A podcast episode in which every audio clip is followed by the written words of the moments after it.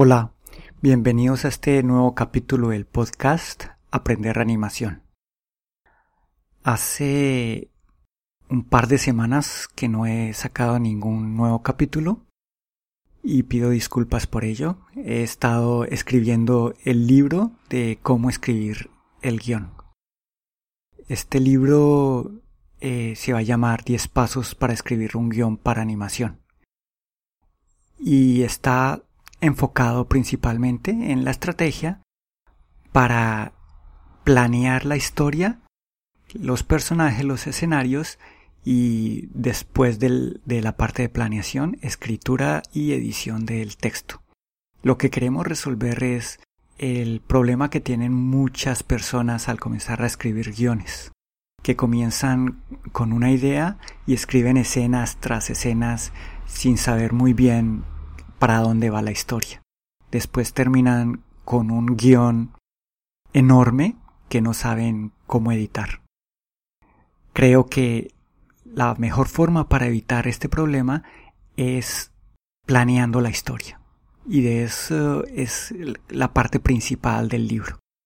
también hablamos del formato y de los elementos del guion y también un poco sobre el lenguaje cinematográfico. Y en la última parte incluimos un pequeño tutorial para tres programas de escritura de guiones.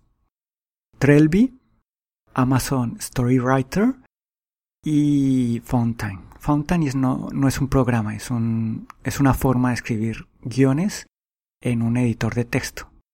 Pero este formato puede ser después importado a casi cualquier programa de escritura de guiones. Bueno, y ya con este libro terminamos la parte de la escritura del guion y desde ahora comenzamos con la segunda etapa del proceso de animación que es el diseño de personajes.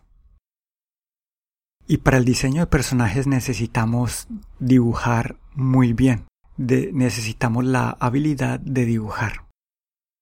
Para ello Creo que hay un método muy bueno que es el de dibujar con el lado derecho del cerebro.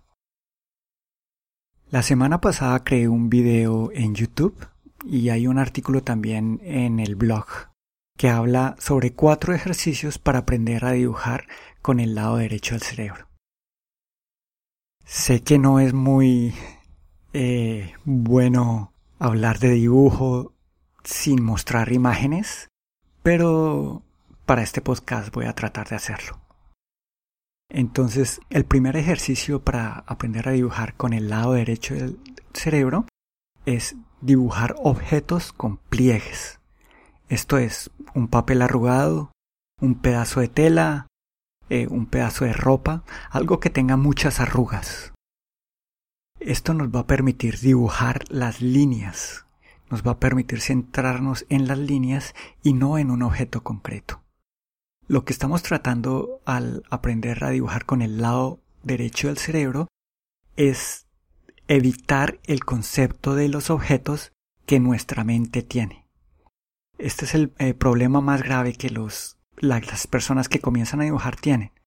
Por ejemplo, quieren dibujar una manzana y dibujan más el concepto de la manzana que hay en el cerebro que la manzana que están viendo. Estos ejercicios es lo que, lo que quieren evitar es eso y que se centre más en la observación, que el dibujante mire más el objeto, mire las líneas del objeto, porque dibujar es eso, es hacer líneas. Y estos dibujos con pliegues, estos dibujos con arrugas, nos van a permitir simplemente ver las líneas que forman las arrugas. El segundo ejercicio es dibujar con una línea continua. Entonces elegimos lo que queremos dibujar y una vez comenzamos a dibujar no separamos el lápiz del papel hasta que terminemos el dibujo. Así todo el dibujo va a ser solamente una línea. Si tenemos que unir eh, diferentes partes, podemos hacer unas líneas más tenues. Con menos fuerza en el lápiz, podemos hacer una línea menos fuerte para unir objetos que, son, que están separados. Por ejemplo, estamos dibujando un rostro y queremos dibujar los ojos. Podemos pasar del contorno del rostro a los ojos con una línea tenue. Esto también nos va a ayudar a pensar en líneas y no en los objetos en sí. Nos va a obligar a mirar el objeto mucho más detalladamente. Este ejercicio es mi favorito porque el resultado me parece bastante artístico, me gusta bastante. El tercer ejercicio es dibujar los espacios vacíos. Los espacios vacíos son aquellos que no son ocupados por el objeto. Por ejemplo, en un pocillo sería lo que hay entre la oreja del pocillo. Y simplemente es un vacío. Y eso es lo que vamos a dibujar en este ejercicio. Eh, vamos a rellenar esos espacios vacíos. A la final vamos a, a ver el objeto. El objeto va a aparecer, pero vamos a llegar a él no por la forma en sí del objeto, sino por lo que no es, por los vacíos que se crean. Y finalmente el último ejercicio es dibujar el contorno. La mejor forma es pensar en Henry Matisse. Muchos de sus dibujos son dibujos de contorno. Y esto es lo que vamos a hacer. Simplemente vamos a crear líneas amplias que dibujen el contorno de un objeto. Un buen ejercicio es dibujar el contorno de un rostro en perfil. Por ejemplo, lo dibujamos primero eh, en la derecha del papel. Cuando terminemos, vamos a dibujar el mismo rostro, pero en la izquierda, como si fuera un espejo. Y esto también nos va a obligar a mirar las líneas más que los objetos. Bueno, eh, los invito a que vean el, el video donde hay ejemplos de cada ejercicio. Y también los invito a, a que los practiquen, a que dibujen, usen estos métodos y vean las diferencias, vean los progresos que se hacen cuando se practica estos cuatro ejercicios. Eh, en la próxima semana voy a hablar un poco sobre las sesiones de dibujo en vivo que es como la segunda parte del proceso de aprender a dibujar. Al menos es la segunda parte que, que yo tomé. Y después de ello vamos a hablar más del diseño de personajes. Voy a hablar un poco sobre cómo voy a diseñar los personajes de, de plaga. Voy a seguir un método para diseñar a los personajes de plaga. Primero voy a leer el guion para sacar a los personajes que toman parte de la acción. Voy a crear una lista y voy a ver qué es lo que hacen estos personajes en el guion, cuáles son las acciones de estos personajes. Esto me permitirá conocer más a los personajes.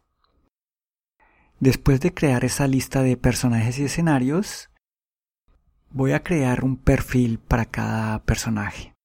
Esto ya está prácticamente hecho porque ese mismo perfil fue el que creé antes de escribir el guion. Uno de los pasos para escribir el guion era precisamente crear un perfil de personaje. Así que ya conozco a los personajes de la historia más o menos bien. Eh, pero acá me voy a centrar un poco más en la parte física del personaje, cómo es que se van a ver. Después de tener estos perfiles escritos, vamos a comenzar a dibujar. Eh, vamos a dibujar esbozos rápidos, varios esbozos. Queremos tener varios ejemplos, varias opciones antes de decidir por, por una de las opciones. Y una vez tenemos eh, opciones de dónde elegir, elegimos la que más nos gusta y creamos la hoja de personajes. Ese va a ser nuestra estrategia. Esa va a ser nuestra estrategia y de cada paso voy a hablar también en eh, capítulos posteriores de, este podcast. Entonces, eh, chao por ahora y hasta la próxima.